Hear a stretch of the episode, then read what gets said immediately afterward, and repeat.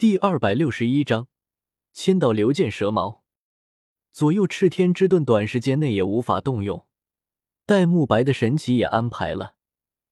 宁荣荣回到了七宝琉璃宗，千仞雪的问题也解决了，韩风也没什么理由再退多，自然不会食言而肥。伤势恢复的差不多了之后，便果断的开始了防御神奇的第四神考，自封了魂力。一头扎进了极北之地，但神考远比韩风想象的更加困难。即便韩风的气血之力已经今非昔比，肉身硬汉万年魂兽也不成问题，也会遇到这样那样的问题。照你这个速度，还想横跨极北之地？老夫还是再等十万年靠谱点。防御之神嘲讽的声音在脑海之中响起。韩风闻言之后，也不好说什么。只是讪笑了两声，悻悻道：“这不是还不适应吗？等过两天，我熟悉了极北之地的环境，速度自然就上去了。”都已经过去了整整两天，寒风连极北之地的外围都还没有摸到，一直在极北之地外反复横跳。真不是寒风不想进入极北之地，实在是没办法啊。气血之力和魂力不同，身为魂师。寒风完全能够借助魂力破开风雪，行走于极北之地，如履平地，速度自然不会慢。但气血之力可不像魂力那么好用。气血之力的强大更多的体现在体内，是寒风能够肉身硬汉魂兽的保障，却是没有魂力那般灵活多变。若是想让气血之力像魂力那样驱使如臂，至少要在炼体之上突破魂圣境界。气血之力方才能够如魂力一般，魂帝级别的气血之力，最多破体而出，幻化一些简单的兵刃罢了。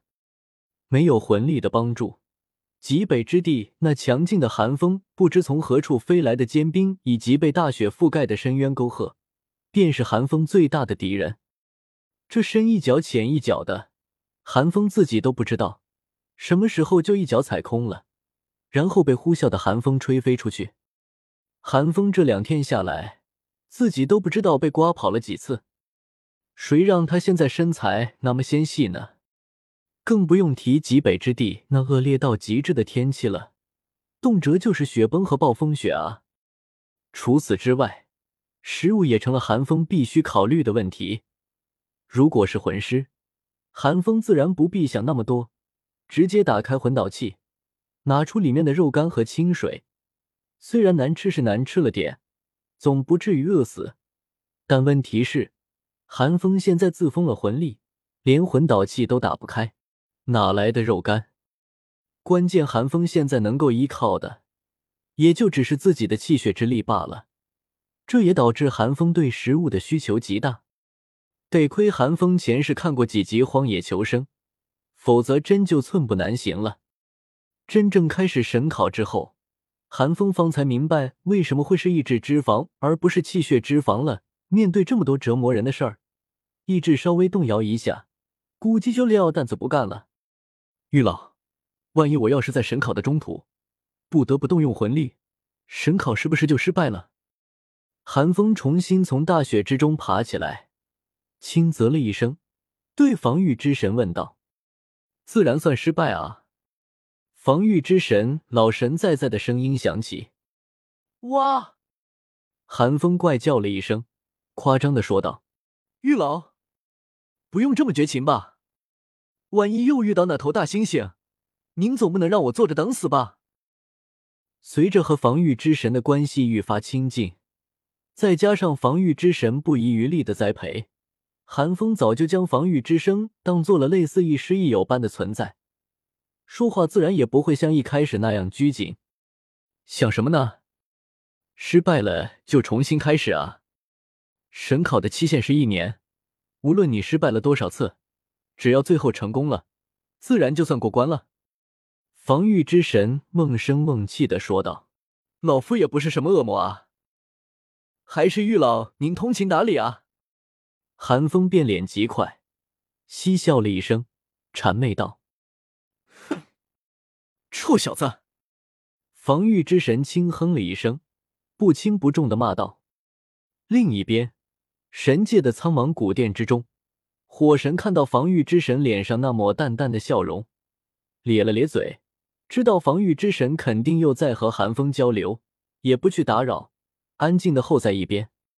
好半晌之后，防御之神方才收敛嘴角的笑意，看到角落的火神，道：“你来了。”呵呵，火神干笑了两声，翻了个白眼，干巴巴的说道：“我都到了有一会儿了，你不出声，难道还怪老夫吗？”防御之神两眼一瞪，完全没有待客不周的自觉。火神也知道防御之神的脾气。不跟防御之神计较，摇了摇头，开门见山的问道：“防御，有话直说吧，你叫我过来干什么？”防御之神哼哼了一声，也不和火神客气，闷声道：“老夫是让你知会冰神一声，赶紧把那只小魂兽打发了。那只小魂兽老是在冰神传承附近晃荡，你让寒风怎么过去？”虽然雪帝活了数万年。年龄比大部分神界的神奇还要大，但防御之神毕竟是从龙神时代过来的人，换雪帝一声小魂兽，倒也说得过去。听到冰神的名字，火神脸上闪过一丝不自然，但还是沉着的点了点头，应声道：“我明白了。行了，你走吧。”防御之神交代完之后，便大手一挥，下了逐客令。火神这段时间也和防御之神打了不少交道，自然知道防御之神的性子，也不告辞，转身就朝着苍茫古殿之外走去。与此同时，武魂殿的天使圣殿，千钧斗罗将蛇矛斗罗随手扔到地上之后，得到千道流的许可，恭敬的退下。蛇矛斗罗在千道流面前不敢放肆，颤巍巍的跪下，五体投地。冷汗浸湿了全身。现在的蛇矛斗罗并不好受，因为血遁的缘故，浑身枯瘦不堪。再加上陈心的剑气侵袭，此时的蛇矛斗罗一身实力十去七八，勉强只有魂斗罗级别的战力，甚至连武魂真身都无法使用。虽然就算蛇矛斗罗处于巅峰状态，千道流想要杀他也不过是挥挥手的事情。但这种实力的巨大落差，令蛇矛斗罗极其无力，而这份无力，也让蛇矛斗罗愈发恐惧不安。他比刺豚斗罗聪明一点，原本他是打算找个地方恢复伤势之后，观望一番，再选择回不回武魂殿的。但蛇矛斗罗没有想到的是，自己的行踪在千道流眼中根本无所遁形，千钧斗罗轻而易举的就找到了他。千道流无喜无悲的看了蛇矛斗罗一眼。现在千仞雪正在天使圣殿深处经历第一次神考，接受天使圣光的洗礼。千道流并不想让任何事情打扰到千仞雪，所以蛇矛斗罗的担心是多余的。既然他能够进入天使圣殿，就意味着千道流暂时对他没有杀心。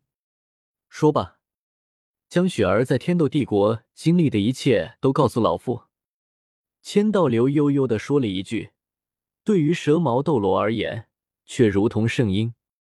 不怕千道流说话，就怕千道流一言不发。蛇矛斗罗连忙将自己在天斗皇室之内的所见所闻，一股脑全部说了出来，事无巨细，尤其是千仞雪身份暴露前的那几天，甚至将刺豚斗罗和千仞雪的每一句话都复述了一遍。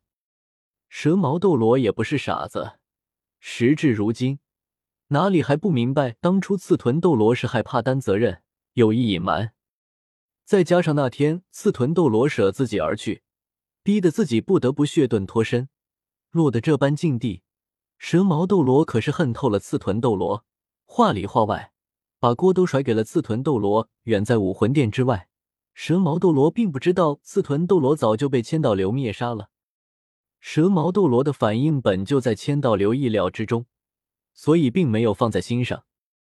但当蛇矛斗罗提到寒风的时候，千道流的眸光却是闪动了一下，打断了蛇矛斗罗，问道：“你是说雪儿有个弟弟，是史莱克学院的学生寒风。蛇矛斗罗还以为自己说错了什么话，连忙跪的磕头，连声道：“属下所说绝无半句虚言，请大公复明察。”千道流亮蛇毛斗罗也没这个胆子，但正是因此，千道流的眼神变得玩味起来。千仞雪对待寒风，就差直言自己非寒风不嫁了。另一边，寒风又和唐三情同手足。而且千仞雪显然也知道这一点，魂师大赛的事情又是人尽皆知，如此一来，事情就变得复杂起来了。千道流也勉强算是通晓所有事情真相的人了。寒风和唐三交好，在千道流看来，倒也不是什么大事。看在寒风这个神奇传人的面子上，唐后的那点事儿也不是不能放下。毕竟整个大陆之上。除了神奇传人之外，也就只有唐晨和波塞西两人值得千道流侧目而已。什么唐昊，什么十万年魂兽，对于千道流而言，不过是世俗的过眼云烟而已。唯有神奇，方能永恒。话虽如此，千道流却不得不提自己孙女敲打寒风一二。毕竟在千仞雪看来。唐昊可是杀父之仇。沉吟片刻之后，千道流对蛇毛斗罗说道：“老夫给你一个戴罪立功的机会，去极北之地告诉那寒风，就说老夫想见他一面。”千道流原本打算亲自走一趟的，但想到千仞雪和比比东都在武魂殿，便打消了这个念头。是，蛇矛斗罗哪里敢有半点异议？他巴不得千道流给自己下令呢。